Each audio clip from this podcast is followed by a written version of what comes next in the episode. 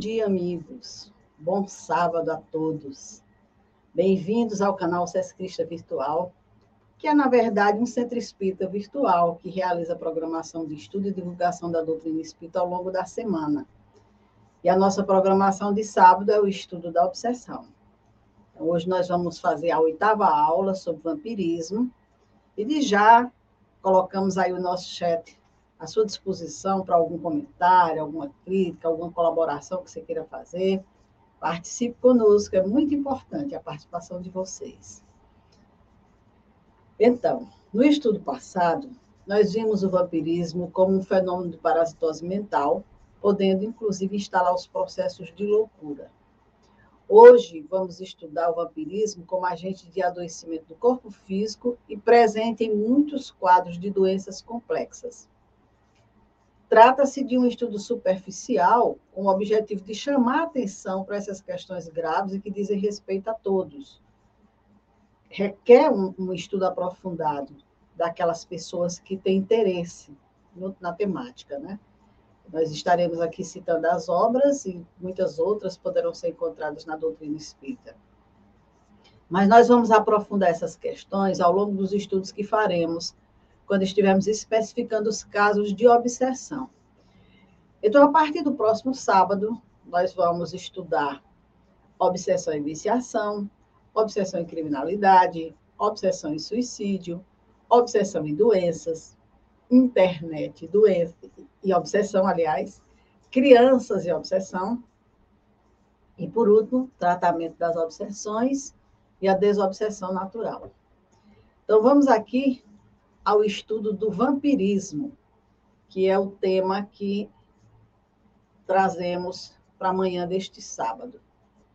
Vamos estudar aqui com os nossos amigos o conteúdo que nós relacionamos para o estudo de hoje. Então, nós vamos começar aqui falando. Deixa eu só me organizar aqui nesse nesses quadros. Bem, nós vamos começar aqui com a fala do Herculano Pires no livro Vampirismo, que é um livro que trata dessa questão. Nós pensamos algumas ideias, mas, como dissemos, requer um aprofundamento. Quando ele diz que entre os vários elementos, coisas e seres que agem sobre o comportamento humano, o mais perturbador e o que mais profundamente ameaça as estruturas físicas e espirituais do ser humano é o vampirismo. Porque é a atuação consciente de um ser sobre outro para deformar-lhe os sentimentos e as ideias, conturbar-lhe a mente e levá-lo a práticas e atitudes contrárias ao seu equilíbrio orgânico e psíquico. Então, o, o Herculano Pires, já no início aqui, nos chama a atenção para essa questão, o quanto é grave, o quanto a gente deve é, conhecer para que a gente possa se prevenir, para que a gente possa se, se libertar de algo que possa estar começando a surgir em nossas vidas. Como ele diz, é o mais perturbador e que ameaça profundamente as estruturas físicas e espirituais do ser humano. Porque um, um ser em desequilíbrio, um ser cheio de ódio, de revolta, de desejo de vingança, numa atuação consciente, ou seja, ele quer desmontar, ele quer desestruturar a criatura. E ele vai trabalhar de tal forma que vai deformar os sentimentos e as ideias da criatura. Vai conturbar a mente, vai levar a práticas e atitudes contrárias ao seu equilíbrio orgânico e psíquico. Daí a gente ter elaborado esses estudos que vão vir aí, que viram aí na, na sequência, falando das várias situações que pode estar envolvida aí com o processo obsessivo, que tem tudo a ver com essa questão do vampirismo. Na origem de tudo, a gente vai ver que tem um ser lá em desequilíbrio que está com essa ideia, com esse desejo de desestruturar, de desmontar, porque é um verdadeiro desmonte da criatura. Quando nós perdemos o nosso equilíbrio físico e orgânico, o psíquico, nós não somos mais donos de nós mesmos, né? não temos mais controle sobre nossa vida. Então, é algo grave, é algo sério, que realmente a gente precisa atentar para que a gente possa entender que essa questão da obsessão, voltamos lá para o doutor Bezerra de Menezes, é algo grave demais nesse momento que nós estamos vivenciando, porque estamos aí sintonizando inconscientemente, buscando gozos, buscando prazeres, buscando alucina alucinações, extravagâncias, sem se dar conta que estamos aí em conexão com mentes que são perturbadas, que são doentes e que encontram em nós o, o acesso perfeito para cobrar alguma vingança, alguma coisa do passado, alguma situação dessa natureza. Então, o, o Martins Peralva, ele, definindo para nós essa ação do vampirismo, ele diz que é uma ação pela qual espíritos involuídos se mantam a organização psicofísica dos encarnados, sugando-lhes a substância vital. E que vampiro é toda entidade ociosa que se vale indebitamente das possibilidades alheias. Aqui já é o André Luiz que está dizendo. Então, veja bem, espíritos involuídos, não são espíritos superiores. Os espíritos superiores não precisam dessa substância vital, eles sabem como viver em harmonia no universo com as energias que o cercam, que não, é, não há necessidade de buscar em ninguém. Mas os evoluídos, eles têm essa necessidade. E aí, o que, que acontece? Para sentir, eles se mantam. E mantam de imã, né? de, de se atrair, de se, se juntar ali, se mantar mesmo na organização psicofísica dos encarnados. E aí vai sugar a substância vital, como nós vamos ver aqui na sequência. E essa, essa entidade ela é chamada de vampiro, não como nós já falamos, não é aquele vampiro que a gente conhece das histórias em quadrinhos de maneira nenhuma. Mas é um ser ocioso que não, não, não busca se trabalhar espiritualmente, moralmente, não, não busca é, se elevar para absorver do universo, das energias que Deus colocou para todos os seres, e vai buscar ali nas possibilidades alheias, vai buscar tirar de alguém aquilo que ele deseja. Mas nós, existem também os sugadores de energia, que são pessoas encarnadas que sugam energias alheias sem perceber. Acho que você já ouviu falar aí de quebranto, de mal olhada, e o alvo principal são crianças e plantas, né? Aquelas criaturas que se aproximam de nós e que quando saem, nós ficamos numa situação de abatimento, de esvaziamento das nossas energias. E a gente observa que isso sempre acontece quando em contato com essa pessoa. Aquela pessoa negativa, aquela pessoa é, que só é pessimista, que só fala coisas negativas e que sempre está buscando a gente. E geralmente ela diz assim: ah, foi ótimo conversar com você, estou me sentindo muito bem. Vai embora e você fica arrasada. Por quê? Porque ela levou suas energias. Ela retirou de você energias que fez com que ela, de repente, ganhasse um ânimo, se sentisse bem. E ela diz: Ah, adorei conversar com você, adoro quando converso com você, me sinto muito bem. E você sempre constata que se sente muito mal. Então, é uma pessoa sugadora de energia inconsciente. Nós falamos lá no início do, do, dos espíritos que fazem isso com consciência para provocar uma vingança, para desestruturar uma criatura, para desmontar a criatura. Mas nesses casos aqui, a criatura faz isso inconscientemente. Então, existem aqueles casos da criatura que tem, que a gente diz que tem um olho mau, por isso mal olhado, que olha para uma criança, ai que coisinha linda, e aí, daqui a pouco, a criança está com vômito, está com desinteria, está passando mal, e aqueles casos de que se leva para as rezadeiras, plantas que a pessoa olha, toca ou acha linda e a planta murcha, morre. São pessoas que sugam energias dos outros. E nesses casos, inconscientemente. Há uma carência dessas energias nela e ela vai buscar onde trai, onde tem. Então, tanto no, nos desencarnados ocorre isso, quanto nos encarnados. Isso só para a gente ter uma ideia. Jesus nos traz uma lição dessa situação quando trata da mulher hemorroísa, nesse Lucas capítulo 8, versículo 44 a 46. Que a mulher chegou, tocou na vestimenta dele, não foi nele, não. E logo estancou o seu sangue. Quer dizer, o que ela precisava para sua cura, ela extraiu de Jesus. E Jesus sentiu que estava saindo aquela energia. Tanto é que ele disse: Quem é que me tocou? E aí Pedro disse, pô, senhor, uma multidão dessa cercando a gente, você me perguntar quem é que, que lhe tocou? E aí Jesus diz, alguém me tocou, porque bem conheci que de mim saiu virtude. Então, Jesus, conhecedor das leis maiores, sentiu a energia sair. Sentiu que alguém que estava precisando buscou nele esse recurso. Só que Jesus é um ser maior, um ser elevadíssimo. Ele não ficou abatido porque alguém levou essa energia. Ele registrou que alguém em torno estava precisando dessa energia e veio e retirou dele. E essa pessoa se curou.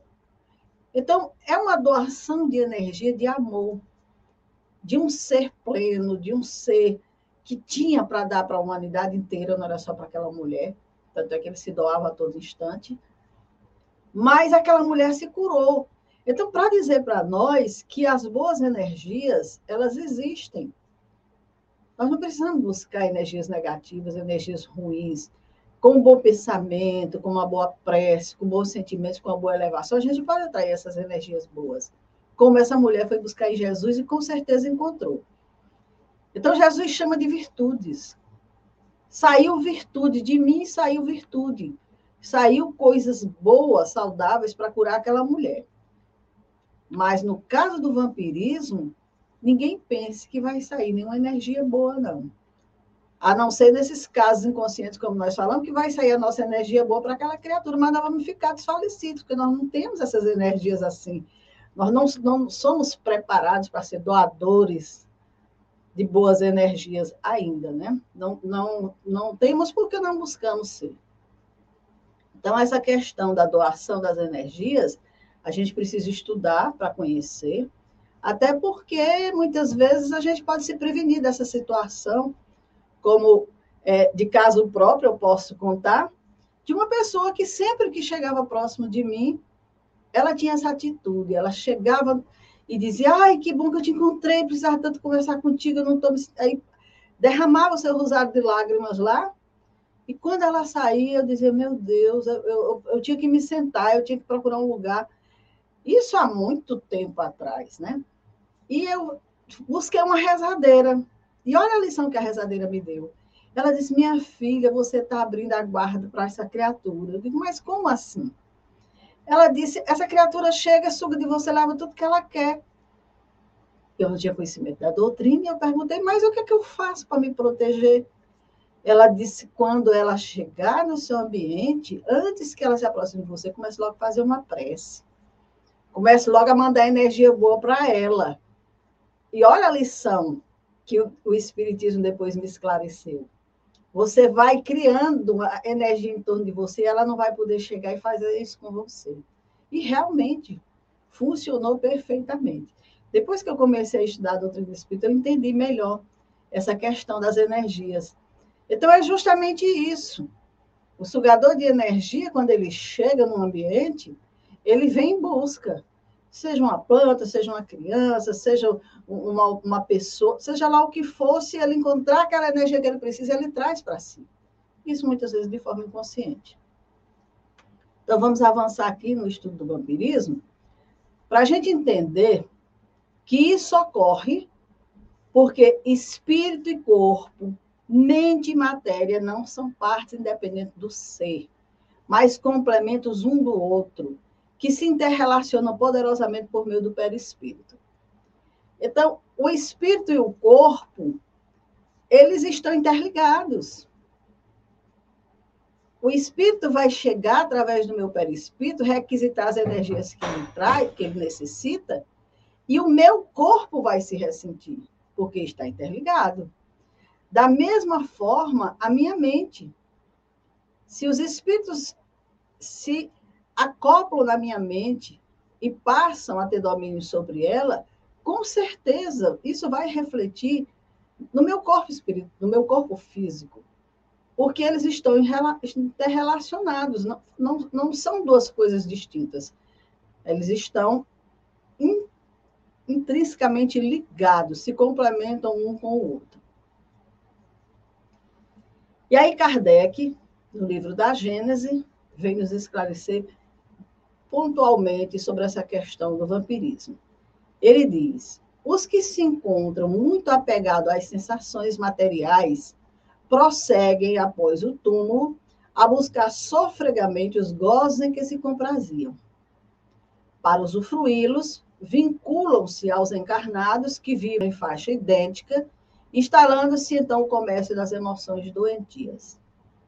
Então, Kardec aqui está falando dos espíritos desencarnados. Para quem não conhece o termo desencarnados, as criaturas que já morreram, que estão no mundo espiritual, que eram muito apegadas às sensações materiais, seja de viciações qualquer, e que lá eles continuam querendo essa fonte de viciação. Eles continuam em busca. E aí eles saem procurando como eles vão ter acesso. Vão se vincular aos encarnados que vibram em faixa idêntica. Então, eles vão se vincular àquele que tem a mesma viciação que ele, o mesmo gosto que ele, o mesmo desejo que ele, para se instalar esse comércio das emoções doentias, para se instalar esse processo que nós chamamos de obsessão e que ganha aí esse caráter de vampirismo quando as coisas se agravam, quando chega a esse ponto mesmo de estar buscando, sugando essas energias. E aí Kardec, na questão 473, ele esclarece que o espírito não entra em um corpo como entra numa casa. Identifica-se com o espírito encarnado cujos defeitos e qualidades sejam os mesmos que os seus, a fim de obrar conjuntamente com ele. Mas o encarnado é sempre quem atua, conforme quer, sobre a matéria de que se acha revestido. Então, o espírito não entra no corpo da pessoa e começa a operar sobre ele, não, de jeito nenhum. Ele se identifica com alguém que tem os mesmos defeitos e as mesmas qualidades. Então, veja o quanto isso é sério. Vamos atentar aí quais são as nossas tendências, as nossas vontades, os nossos desejos, porque nós estamos sendo vistos pelo mundo espiritual. Eles andam à cata de criaturas que tenham essa proximidade, que se identifiquem com os gostos dele, para eles estarem ali junto conosco, retirando de nós aquilo que precisam. Agora, Kardec deixa claro: é sempre o encarnado quem atua. Somos sempre nós que dizemos, ok, pode vir, pode ficar. Ou então, ok, não, não, não quero. Não quero essa companhia. Não quero de maneira nenhuma essa atuação. Desculpa. Então, esse espírito, ele não vai invadir uma casa higienizada, uma mente elevada, um pensamento equilibrado e fazer o que bem quer, não. Ele precisa se identificar.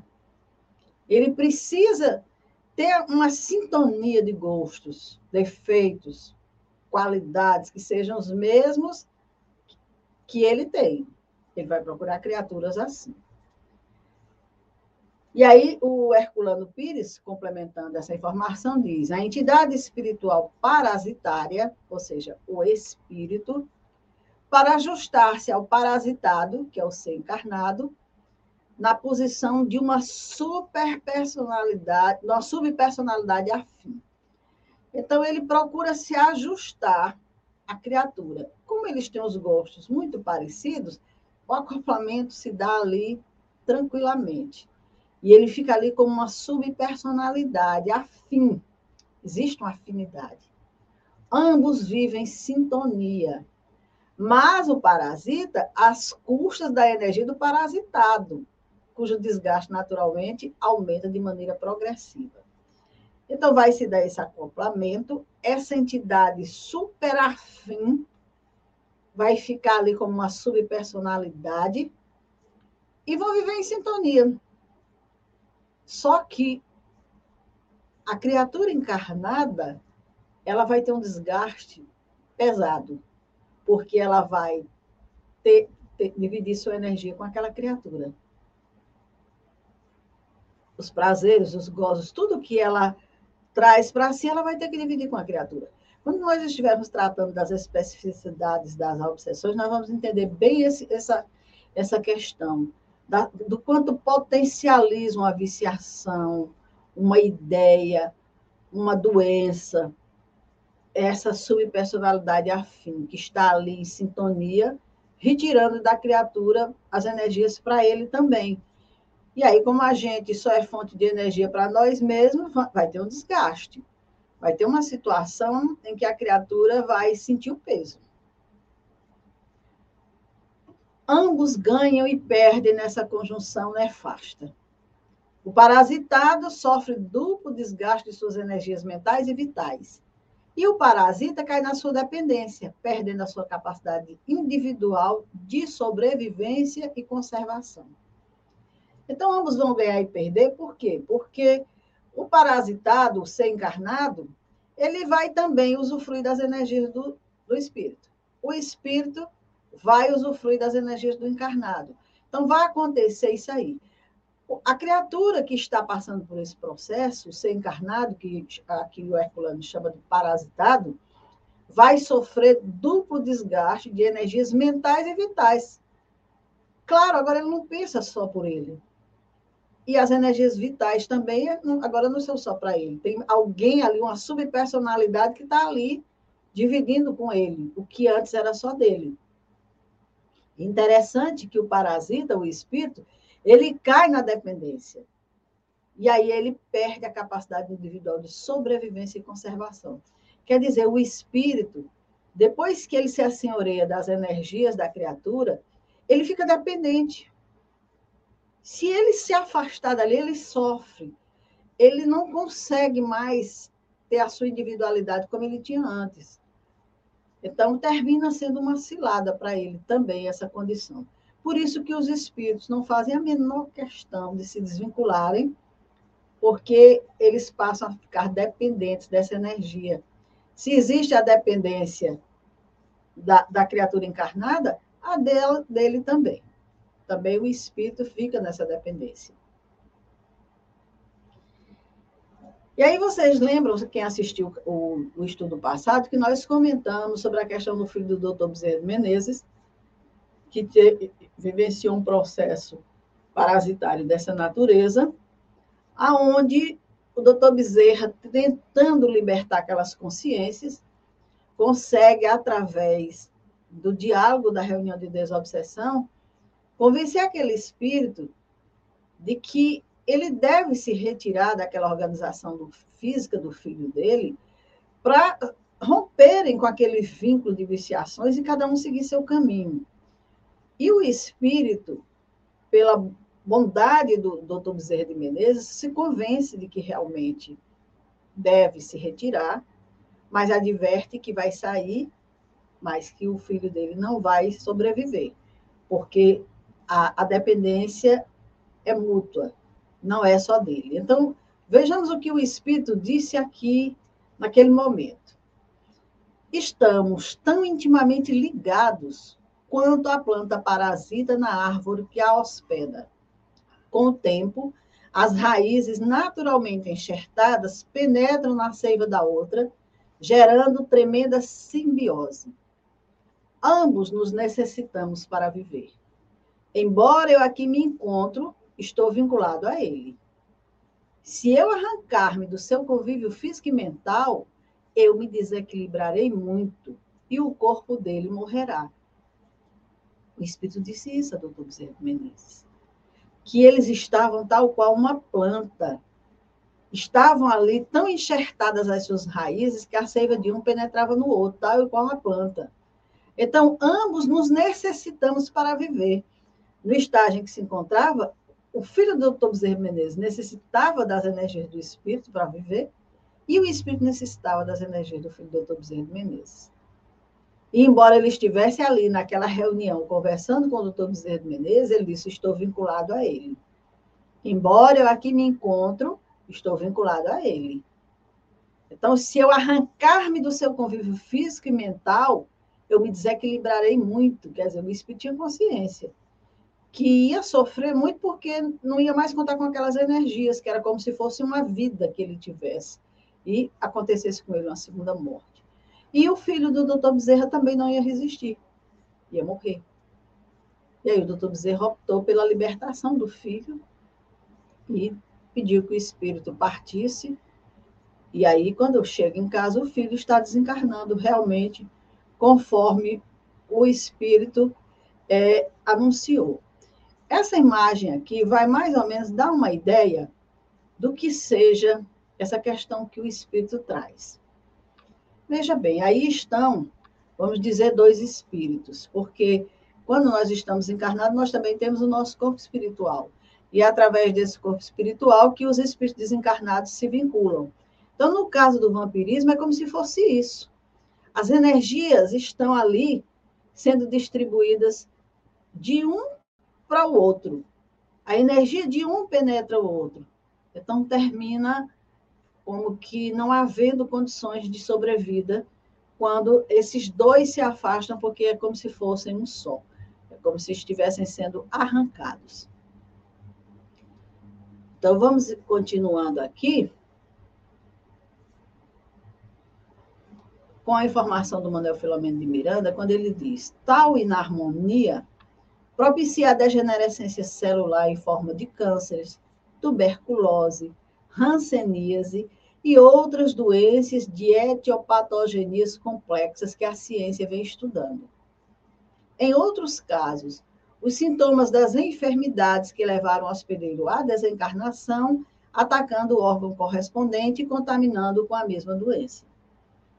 Então, o Manuel Filomeno de Miranda está dizendo que quando estamos desarmonizados e ocorre esse processo de vampirização, pode acontecer justamente essa degenerescência celular em forma de cânceres, tuberculose, hanseníase, que nós vamos ver quando estivermos estudando sobre as doenças, obsessão e doenças, as complexidades que muitos casos sendo tratados, acompanhados por Manuel Flamengo de Miranda, nos hospitais. E vamos ver também que existem os casos em que as criaturas desencarnam por um processo de adoecimento e, ao se vincularem às criaturas que ficaram aqui na Terra, elas terminam é, atacando o órgão correspondente com a mesma doença. Então, uma criatura, vamos dizer, que desencarnou por tuberculose. Se ela se vincula a uma outra criatura, ela pode vir a sentir, a criatura encarnada, os mesmos sintomas daquela criatura que morreu, que desencarnou. E eu lembro que nós acompanhamos há um tempo atrás, há muito tempo atrás, um caso de uma senhora que chegou procurando a nossa casa, ela vinha por indicação de um médico. E ela disse: Olha, eu vim porque eu já estou há 10 anos em tratamento, eu tenho todos os sintomas de tuberculose, inclusive eu tomo medicação para isso, mas os meus exames não acusam tuberculose. E um médico me disse: procura um centro espírita, porque eu não tenho outros recursos mais para lhe oferecer. E ela foi à casa espírita em busca de assistência católica, não foi para ficar, ela foi em busca de assistência, como ela foi numa consulta médica. E foi orientada a permanecer na casa por um tempo, fazendo as terapias. Teve um acompanhamento desobsessivo, onde foi identificada a criaturinha realmente é, com processos de tuberculose, que estava ali presente. E a, a, a situação, depois que se resolve com o espírito, se resolve também com o ser encarnado como nós vamos ver aqui em Manuel Flamengo de Miranda falando que essas obsessões físicas muitas vezes tomam o corpo mais amplo e vigoroso em processos de cegueira, mudez, surdez, paralisias diversas, por interferência de onda mental prevale, prevalecente sobre o corpo debilitado. Olha o agravante disso. Pode, inclusive, gerar esses processos de cegueira, mudez, surdez e paralisias diversas. E aí a gente vai aqui acompanhar uma narrativa de Ivone Pereira no livro Recordações da Mediunidade. Quem conhece Ivone Pereira sabe que é uma médium extremamente séria, que realizou um trabalho belíssimo quando encarnada como médium, é, da a obra Memórias de um Suicida, e muitas, Devassando Invisível, muitas outras obras, Dramas da Obsessão. E nessa obra, Recordações da Mediunidade, ela narra um fato que ela acompanhou no Centro Espírita de Lavras no ano de 1930, de um jovem de 12 anos de idade, sitiando dos arredores da cidade de Lavras, que foi atacado por uma espécie de paralisia infantil desde os seus dois anos de idade. Esse caso é bem interessante, porque no caso aqui, o pai da criança, ele procurou o centro espírita é, porque não tinha mais recurso, né? ele já tinha gastado de suas posses o que ele podia com tratamento, mas permanecia o, o mal lá, desafiando o tempo e as tentativas que fazia. Então, também no curso de 10 anos, o que tinha acontecido? Afetaram músculos e nervos, glândulas e sistema nervoso do jovem, que desorientaram os próprios médicos, que tratando do enfermo com os métodos ditos científicos indicados para o caso, não logravam sequer alívio para ele. Isso aqui é a doutora, a dona Ivone falando. A paralisia lhe deformava terrivelmente as pernas, tornando-as tortas, unidas pelo joelho. Os braços eram arcados e retesados, e até a fisionomia se apresentava bobalhada era, além de tudo, mudo.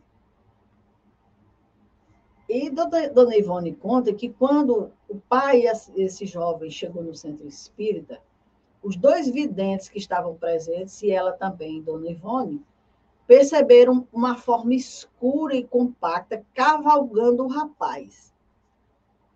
Como se ele fosse um animal de cela. E aquela forma escura estava ali com umas rédeas, um freio na boca da criatura, isso eles viam em forma de sombra escura. E a criatura, o jovem, estava com o dorso curvado, como se submetendo ao jugo do seu cavalheiro. E chorava de dores musculares, de dores lombares, de ouvido e de garganta. E tudo indicava que uma espécie de reumatismo incurável, uma paralisia parcial originária da sífilis, o infelicitaria para sempre. Então, o quadro era tão difícil que os médicos acharam, isso aí tem alguma coisa a ver com a sífilis, e vai, não tem jeito, ele vai ficar realmente com essa, essa, esse reumatismo incurável, vai ser um quadro que vai prosseguir aí para sempre.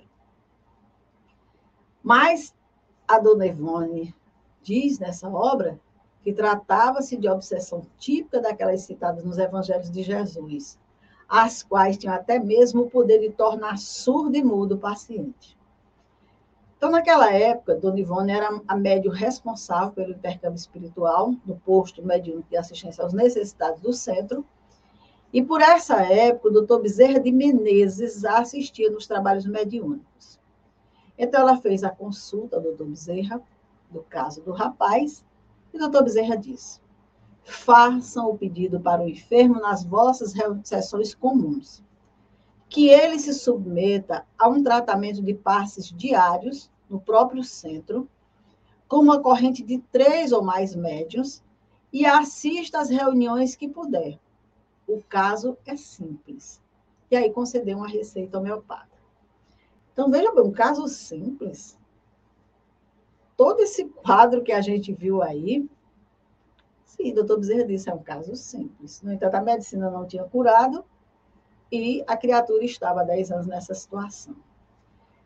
E aí a doutora, dona Ivone disse que logo na primeira sessão realizada, quando o paciente só havia recebido passes aplicados conforme a indicação, apresentou-se um antigo escravo africano do Brasil, revoltado contra a violência que faziam, retirando a força do dorso do seu corcel, como ele dizia. Quer dizer, a obsessão ali estava instalada desde os dois anos de idade por um escravo africano que estava montado naquela criatura como se ele fosse um animal e ele estava revoltado, ele achava que aquilo era uma violência contra ele, está retirando ele daquela situação. E aí o Espírito dizia: por que então não posso também castigá-lo? Ele já me castigou tanto. Era a revolta do Espírito. Ele foi meu senhor e me subjugou enquanto vivi. Agora é a minha vez de subjugá-lo com o meu chicote e a minha espora. Não era eu o burro de carga que ele chicoteava? Pois agora o burro é ele e a carga sou eu. Chumbo berganhado não dói. Então, veja bem, ali estava uma criatura em franco desequilíbrio, pela, pelo que vivenciou, pelo que experienciou, e que localizou aquela criatura logo cedo, aos dois anos de idade. Já começou o seu processo, e ali estava a criatura de tal forma que o quadro já tinha se transformado da forma como foi citado anteriormente. Mas aí a doutora Dona Ivone diz que facilmente o espírito foi retirado e encaminhado às instâncias do invisível. E prosseguindo o tratamento recomendado, o moço enfermo tornou-se radicalmente curado em 30 dias. Então, veja bem, o que a medicina não conseguiu em 10 anos, em 30 dias, a assistência espiritual direcionada a ele conseguiu resolver. E aí, Dona Ivone diz que, conversando com o pai do jovem, soube-se que Nhonhô Teodoro fora o bisavô do próprio enfermo e que possuíra alguns escravos, pequeno fazendeiro que foram na zona rural da velha cidade. Então, pela lei da reencarnação, os próprios acontecimentos autorizam a dedução de que o jovem José Teodoro Vieira mais não era do que a reencarnação do próprio bisavô. E aí vem aí a reencarnação explicando fatos dessa natureza, né? Por que, que a criatura, de repente, vivencia um processo dessa natureza? Causas anteriores. Mas vamos aqui continuar o nosso estudo para que a gente possa fechar o nosso entendimento aqui acerca dessa questão. Então, aqui. Deixa eu ver. Manuel Filomeno de Miranda prossegue dizendo: tuberculose pulmonar e laríngea provocada pela interferência de inimigos desencarnados, também são casos que podem ocorrer. As úlceras gástricas e duodenais, além das gêneses acadêmicas conhecidas, alguns distúrbios cardíacos e hepáticos do aparelho digestivo em geral, têm procedência nessa terrível, contínua emissão de fluidos enfermiços que se infiltram nos órgãos. Então, quando chega a situação ao nível de ser detectado como úlceras, como essas questões hepáticas, da aparelho digestivo, como tuberculose pulmonar, coisa dessa natureza, é porque tem uma procedência dessa emissão de fluidos enfermiços que se infiltram nos órgãos. Tem alguém ali enviando essas, essas energias e retirando da criatura as que ele necessita. E aí o quadro não pode ser outro senão o de adoecimento. E a gente vai tratar, lembrando, nessa, dessas questões quando estivermos estudando especificamente as obsessões e doenças. Então, o Herculano Pires diz: não se deve desprezar o concurso médico, pois os efeitos negativos do parasitismo espiritual, depauperando o organismo da vítima, propiciam também a infiltração dos parasitas do meio físico, que devem ser combatidos com os medicamentos específicos. Então, nada de achar que só o passe, só a água fluidificada, só a reunião mediúnica vai resolver. Se a criatura já está debilitada, já está com esses processos, ela precisa da assistência médica, ela precisa da medicação que vai fortalecer o organismo físico porque quando começa essa infiltração dos parasitas espirituais e começam a retirar as energias do corpo físico, começa também uma proliferação de parasitas do nosso meio físico, que vão se aproveitando daquele organismo debilitado e vão também retirar da criatura a saúde, as energias de equilíbrio e de harmonia. As medicações estimulantes e os tratamentos psicológicos raramente produzem os efeitos desejados. Mas a conjugação desses recursos com tratamento espiritual para a expulsão do parasita, que representa no organismo da vítima uma forma de subvida consumidora, geralmente produzem efeitos surpreendentes. Que foi o caso narrado aqui pela dona Ivone Pereira. Medicações, tratamentos realizados ao longo de 10 anos não produziu nenhum efeito. Mas quando se conjugou o tratamento espiritual com a expulsão do parasita, ou seja, com a reeducação do parasita, quando a criatura que estava ali propiciando esse quadro foi esclarecida, foi orientada, foi amparada, o que, que aconteceu? Os efeitos foram surpreendentes. Em 30 dias, o que a medicina não conseguiu em 10 anos foi resolvido. Então, muitos e muitos casos, como que nós citamos também na nossa casa, uma, uma criatura que vive pelos consultórios médicos procurando e não encontra resposta, e às vezes, dentro de um quadro desses, se revela uma criatura ali revoltada, em cobrança, ou muitas vezes simplesmente porque desencarnou, não se retirou do ambiente, sintonizou com a tristeza, com a, a, a, o adoecimento da criatura, e daqui a pouco a criatura está registrando no mesmo quadro daquela criatura que desencarnou.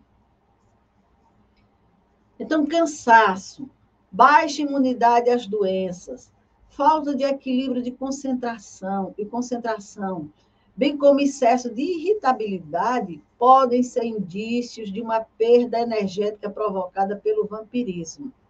Então, fiquemos atentos cansaço, baixa imunidade às doenças. Cansaço de quê? Se eu não fiz nada, mas eu não tenho forças. Lógico, existem quadros de necessidades que precisam ser observadas pela ciência médica, mas se tudo lá está tranquilo, está harmonizado, e eu me sinto dessa forma, tem alguma coisa errada. Então, de repente, pode estar havendo essa perda energética provocada por esse quadro de vampirismo. E aí Emmanuel diz: todos nos referimos ao perigo dos agentes do mal que nos ameaçam. No entanto, os agentes do mal apenas dominam onde lhes favoreça a intromissão. E a intromissão deles, via de regra, se verifica principalmente se verifica propiciado pela imprudência da brecha. Ou seja, ah, mas isso é muito perigoso, isso é terrível. Sim, Verdade. Mas só vai acontecer se a gente der brecha. Daí a gente está trabalhando essas questões aqui desde o início, falando da obsessão, como é que ela se processa, quais são os canais, os tipos, tudo para a gente ir se resguardando, e se policiando e se vigiando para não ter essa brecha, não dar essa brecha para os nossos irmãos que estão aí procurando. E agora uma informação séria também, que precisamos observar. Mesmo quando afastado o fator obsessivo, permanecem por longo tempo os hábitos negativos, engendrando imagens prejudiciais que constituem a psicosfera doentia na qual se movimenta o paciente. Um dos mais severos esforços que os enfermos psíquicos por obsessão devem movimentar é o da reeducação mental, adaptando-se às ideias otimistas, aos pensamentos sadios, às construções edificantes. Então, muitas vezes, a criatura consegue-se, numa reunião mediúnica, conscientizar um espírito dessa natureza, ele é afastado e tudo mais, mas a criatura tem que ficar vigilante, porque, por um tempo, aqueles hábitos negativos, aquelas imagens negativas que ela trazia, vão permanecer. E é ela quem vai ter que fazer um esforço para se desvincular dessas ideias pessimistas, passar a ter um comportamento otimista, pensamentos sadios, construções edificantes, cuidar da sua casa mental, para que as criaturas não tenham mais acesso Porque lembra que existe aí uma afinidade que esses espíritos vão buscar pensamentos iguais que se identifiquem. Então, se eles são retirados e eu mudo a minha sintonia, os meus pensamentos, as minhas ideias, os meus sentimentos, eu não tenho mais, eu, eu vou agora me vincular a bons pensamentos, a bons sentimentos. Mas se a, se a criatura foi retirada e eu continuo com as mesmas ideias, com os mesmos pensamentos, daqui a pouco um outro vai chegar. Porque a lei que rege o universo é a do pensamento. A gente vai, sim, com certeza, se identificar, ou os espíritos necessitados vão se identificar conosco e vão estar ali se aproveitando daquele nosso campo que estava sendo cuidado, estava sendo tratado. Eu lembro que certa vez o Raul Teixeira disse que uma criatura chegou e disse para ele: Seu Raul, afaste esse, esse encosto de mim, como ele disse, né, a expressão. E ele disse que olhou para ela e disse assim: E se tirar esse encosto de você, você vai se encostar em quê? Porque muitas vezes a gente acha que é o outro, somos nós. De que vai adiantar tirar uma entidade que está prejudicando se eu continuo atraindo, se eu não me modifico, se eu não melhoro, se eu não, não me transformo? Com certeza outros chegarão. A libertação de uma conjuntura desse tipo não imuniza ninguém em relação ao futuro, porque nós acabamos de dizer. Desde que não se erradiquem os fatores propiciadores do desequilíbrio psíquico, a pessoa sintonizará por fenômeno natural com outros espíritos, com os quais se afinará por identidade de propósitos, de sentimentos, de ideais. Então, veja bem, não, não quer dizer que porque a criatura se libertou, nunca mais aquilo vai acontecer.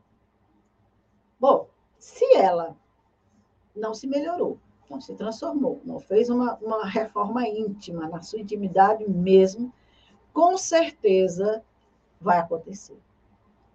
Mas não é aquela reforma de fachada, não. Tem que ser na intimidade do ser se reconhecer como sendo aquela criatura que propiciou aquele campo doentio, como sendo as suas enfermidades morais o centro de atração dos espíritos, como sendo a criatura responsável por aquela situação e que também ela tem a responsabilidade de cuidar de si, de se tratar. Porque às vezes a gente coloca toda a responsabilidade nos espíritos. Ah, os espíritos malignos, os espíritos do mal. Existe denominação religiosa que chama de demônio. Não. Essas criaturas, como bem disse Emmanuel, elas se aproveitam de uma brecha. Quem é que dá a brecha? Quem é que vai sofrer as consequências, senão nós mesmos? Então, quem tem que fechar a porta somos nós. Quem tem que zelar somos nós. Quem tem que cuidar somos nós. Assim como a gente tem todo o zelo com a nossa casa material, e tranca tudo, coloca seca, faz tudo para mau elemento não entrar, para não sofrer nenhuma agressão dessa daquela natureza, a gente devia ter esse cuidado com a nossa organização espiritual, com a nossa mente, com o nosso pensamento, que é a porta de acesso, é a porta de entrada, que facilita que esses irmãos cheguem e tomem conta, tomem conta da casa. Então, a cura do vampirismo não é mais do que um processo de separação dos implicados, de afastamento do vampiro da órbita de sua vítima. É necessária a persuasão dos implicados pela doutrinação espírita. Sem essa transformação, o processo não se completa e a cura será apenas uma suspensão do vampirismo por algum tempo. Então, essa persuasão de que Herculano Pires fala, ela é trabalhada na mesa mediúnica, no diálogo com essas entidades, que procuram esclarecer o espírito sobre aquela situação, para que ele possa se libertar, para que ele possa e buscar nos recursos divinos as energias que ele precisa, que não, não há necessidade de buscar nas criaturas, de perdoar, porque ali muitas vezes estão questões de ódio, de vingança, de situações difíceis vivenciadas no passado. Então, essa persuasão precisa acontecer para afastar a entidade, porque não se afasta uma criatura como quem varre um lixo, não. Essa criatura é um ser doente, sofrido. Então, ela precisa desse amparo, dessa caridade de quem está no trabalho mediúnico, que entenda a necessidade daquele espírito, que auxilie, porque a espiritualidade que ali está também vai cuidar dele assim como está cuidando da criatura que está passando pelo processo obsessivo. Todos são filhos de Deus. E aí, paralelo a isso, a criatura participa das reuniões da casa, por quê? Porque ela vai se evangelizar, ela vai receber informações que ela não tinha, para saber como se prevenir, como se conduzir diante da vida, diante dos sentimentos, dos pensamentos. E aí sim, é nessa persuasão, como ele diz, que a criatura vai se educando, que a criatura vai se moralizando, vai se transformando, e aí sim ela está imunizada, porque ela vai se conduzir bem a partir desse momento. Por isso que é importante as terapias que as casas realizam, os acompanhamentos, em que muitas vezes a pessoa vai em busca de auxílio e depois não volta mais. E aí como que ajuda desse jeito? Se a criatura não vai buscar, beber na fonte, vamos dizer, a medicação necessária. Então, os vampiros não largam facilmente suas vítimas. Afastam-se estrategicamente e voltam com mais fúria na primeira oportunidade favorável. É necessário que as vítimas curadas estejam convencidas disso e preparadas para repeli-los em suas investidas. Então, veja bem, eles se afastam estrategicamente. E muitas vezes a criatura busca a casa espírita, recebe as orientações, começa o tratamento, começa, aliás, a terapia, né, que a casa oferece, e tem uma melhorazinha, pronto, já não, não prossegue mais Muitas vezes volta para fazer tudo o que fazia antigamente, porque acha que já está livre.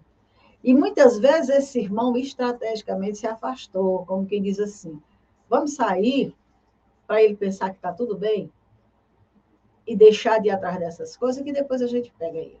E é justamente o que acontece. A criatura acha que não precisa. Não, não, eu já estou bem, não preciso mais não, não vou mais não. E daqui a pouco está repetido tudo. Em grau pesado, porque agora eles voltam, mas voltam sabendo que agora é para desmontar mesmo. Não vão mais dar, dar chance da criatura ir em busca de socorro, não. Jesus disse: Veja que já estás curado. Não voltes a pecar para que não te aconteça coisa pior. O que, que Jesus está querendo dizer com isso? Não faça aquilo que você estava fazendo. Não continue pensando como você pensava. Não continue agindo como você agia. Modifique sua vida. Faça aí uma reflexão sobre seu comportamento, sobre suas atitudes. Veja até onde elas lhe levaram. Agora você está curado. Agora o irmão foi assistido, você está livre. Não volte a fazer tudo o que você estava fazendo, não porque pode te acontecer coisa pior. E aqui em Lucas, capítulo 11, itens 24 e 26, quando o espírito imundo sai de um homem, passa por lugares áridos procurando descanso, e não encontrando, diz: Voltarei para a casa de onde saí. Quando chega, encontra a casa varrida e em ordem então, vai, traz outros sete espíritos piores do que ele, e entrando, passam a viver ali. E o estado final daquele homem torna-se pior do que o primeiro. Evangelho. Não é o Espiritismo que está dizendo isso, não. Quando o espírito imundo sai de um homem, passa por lugares áridos procurando descanso e não encontra. E não encontra. Porque quando o espírito é afastado, quando começa aquela terapia de auxílio, de ajuda, e é cortado aquele vínculo, e o espírito é afastado, ele sofre, porque estava tudo tão bem, ele tinha tudo que ele queria ler, sabendo buscar. Agora não, ele vai ter que ir atrás. Por isso que ele passa por lugares áridos procurando descanso. Ele passa por aquela necessidade que ele não tinha, porque estava sendo suprida. E aí ele procura, e se ele não encontra fácil, o que, é que ele diz? Eu vou voltar para casa de onde eu saí, vou para lá novamente. Aí, quando chega, encontra a casa varrida e em ordem, quer dizer, já estava sendo tudo cuidado. Só que ele vai logo se munindo aí de uma defesa. E aí ele vai atrás, diz o Evangelho, de sete espíritos piores do que ele. E entrando, passam a viver ali. E o estado final daquele homem torna-se pior do que o primeiro. Porque aí ele já tem noção do que pode ser feito. Então já vem para arrasar mesmo, para deixar a criatura numa situação que ela não tenha nem como se erguer mais, como respirar. Então, meus amigos, é muito séria a questão, é muito sério esse processo de vampirismo, é muito sério o processo da obsessão. E nós temos esse compromisso de trazer essas informações porque a espiritualidade está pedindo, está dizendo. O Eurípides alardeia essas informações. E nós precisamos realmente trazer essas informações a público. Então, eu tenho aqui a Eulenice dando bom dia, a Luane também dando bom dia, a Solange Souza também. Deixa eu ver aqui, eu tenho comentários da Luane aqui. Deixa eu ver o que Luane diz. Podemos até fazer uma reforma exterior e trocar as portas e fechaduras dessa casa mental. Mas se no nosso interior continuamos abrindo a porta para esses pensamentos, nada muda. Verdade. Não adianta eu ter aquela aparência de que ah, agora eu estou espiritualizada, agora eu estou calma, agora eu estou tranquila. Como é que está o meu interior? Como é que estão os meus pensamentos? Porque é isso que os espíritos leem. E aí, Luana continuou dizendo, podemos até fazer uma reforma exterior e trocar assim, é a mesma coisa. É, é o mesmo comentário. Também temos aqui a companhia da Lucimar, Lucimar Silva Pereira, dando bom dia. E é isso, irmãos. Esse era o conteúdo, esse é o conteúdo que nós preparamos para o estudo de hoje. Esperamos que tenha trazido algum esclarecimento. Vão ficar arquivados nos nossos canais, como já estão toda a série desde que começamos. E acreditamos que são informações que podem auxiliar, porque são informações dos espíritos. Não são informações nossas. Todas as fontes que nós citamos aqui são fontes sérias, de estudiosos da doutrina, do codificador, dos espíritos que estão acompanhando esses processos no mundo espiritual e trazendo, através da mediunidade de Divaldo, do Chico Xavier, informações dessa natureza para nos esclarecer, para nos alertar. Então, que a gente possa fazer bom proveito dessas informações, que elas possam ser úteis para todos nós, assim como tem sido para mim, que estou estudando, para depois trazer para vocês. Então, na próxima semana, nós vamos iniciar as questões específicas do processo da obsessão, como nós falamos aqui no início, é caso a caso, para a gente aprofundar mais e entender melhor essa questão das obsessões e do vampirismo em nossas vidas. Então, obrigado pela companhia dos amigos que estão aqui conosco, aqueles que estão acompanhando, mas que não quiseram se identificar no chat, aqueles que irão ver depois esse vídeo.